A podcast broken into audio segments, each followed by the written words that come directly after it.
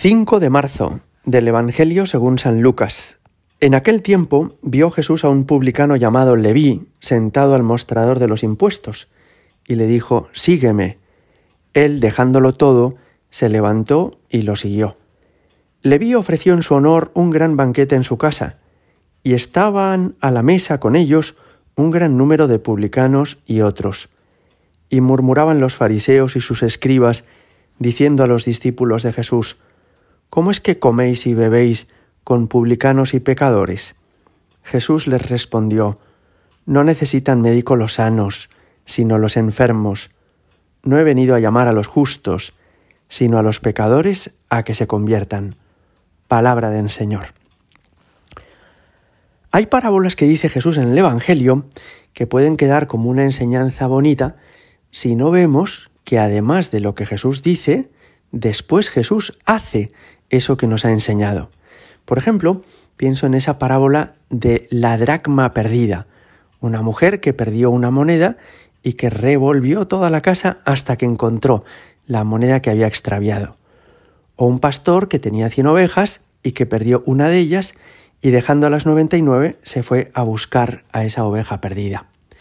No son simplemente enseñanzas hermosas, sino que nos refieren estas parábolas cómo es el corazón de Jesús. Y lo vemos en otros momentos de la vida como este del que nos habla hoy el Evangelio. Jesús se encuentra con un publicano, es decir, un traidor vendido al invasor romano, un judío que sin embargo em, saca el dinero de los judíos para entregárselo a los romanos. ¿Y cómo le mira el Señor? No le mira con desprecio y odio como miraban los fariseos a estos publicanos. No le mira tampoco con resignación y tristeza pensando está perdido este hombre, sino que le mira con afecto entrañable, como un pastor a su oveja perdida, como una mujer que ha perdido una moneda a la que estima y que tiene valor para ella. Jesús quiere a Leví, a Mateo, y por eso se acerca, se pone delante de él y mirándole con afecto le dice, Venga, sígueme, vente conmigo. Así es como nos mira el Señor a quienes estamos extraviados en algunos momentos de nuestra vida. Es muy hermoso que el Papa Francisco nos ha querido decir en estos últimos años que la tarea de Cristo es la misma tarea que hoy tenemos los católicos, es la misma tarea que hoy tiene la Iglesia. Y por eso él ha acuñado una expresión muy bonita que nos ayuda a entender en qué consiste la Iglesia. Dice él, la Iglesia es como un hospital de campaña.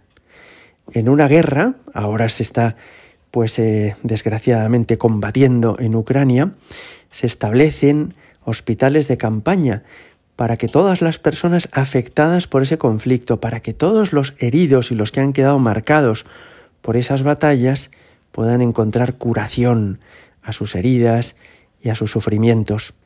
La Iglesia es así, un hospital de campaña. No es un club selecto al que están invitados los mejores, los más sabios, los virtuosos, sino que es, en medio del fragor de las batallas de la historia, una casa donde somos acogidos todos, y especialmente los más heridos, los que han sufrido más, las personas que, por culpa de otros o por su propia culpa, se encuentran como abandonados, arrojados en el camino de la historia. Es precioso entender que la Iglesia es casa de misericordia, que no estamos en el mundo para recompensar a los buenos sus esfuerzos y sus méritos, sino que estamos en el mundo para que llegue la salvación de Jesucristo a todos y especialmente a los que más falta les hace. Hoy Jesús nos dice, no necesitan de médico los sanos, sino los enfermos. Y con esto nos ayuda a entender que Él es médico de las almas. Jesús al final de la historia será juez universal y pondrá, como dice el Evangelio en otros pasajes, a unos a su izquierda, a otros a su derecha, a unos les dirá, venid benditos de mi Padre, a otros les dirá, id al fuego, malditos, pero en la historia, en el tiempo presente, Jesucristo es médico de las almas. Él no viene ahora mismo a juzgar, sino que viene a curar, a acoger y a sanar a todos los que necesitan su ayuda. No he venido a llamar a los justos, añade, sino a los pecadores a que se conviertan. ¿Sabíais que en la Edad Media hubo varias herejías, la de los cátaros, la de los albigenses, que por soberbia pensaban la iglesia es el lugar para los puros, y quienes no sean santos es mejor que los expulsemos de la iglesia.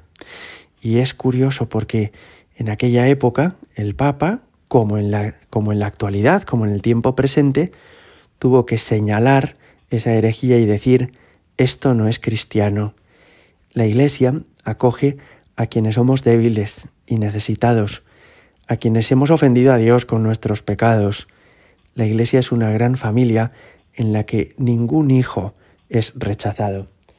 Hoy te pedimos, Jesús, que valoremos tu amor y tu misericordia, que no tengamos nunca miedo de acercarnos a ti, sabiendo que somos siempre queridos y acogidos, y que tú nos enseñes a mirar así a los demás, a no andar, juzgando si nos caen bien o nos caen mal, si aprobamos su vida o si la rechazamos, sino que tengamos hacia todas las personas una mirada llena de afecto entrañable, de misericordia.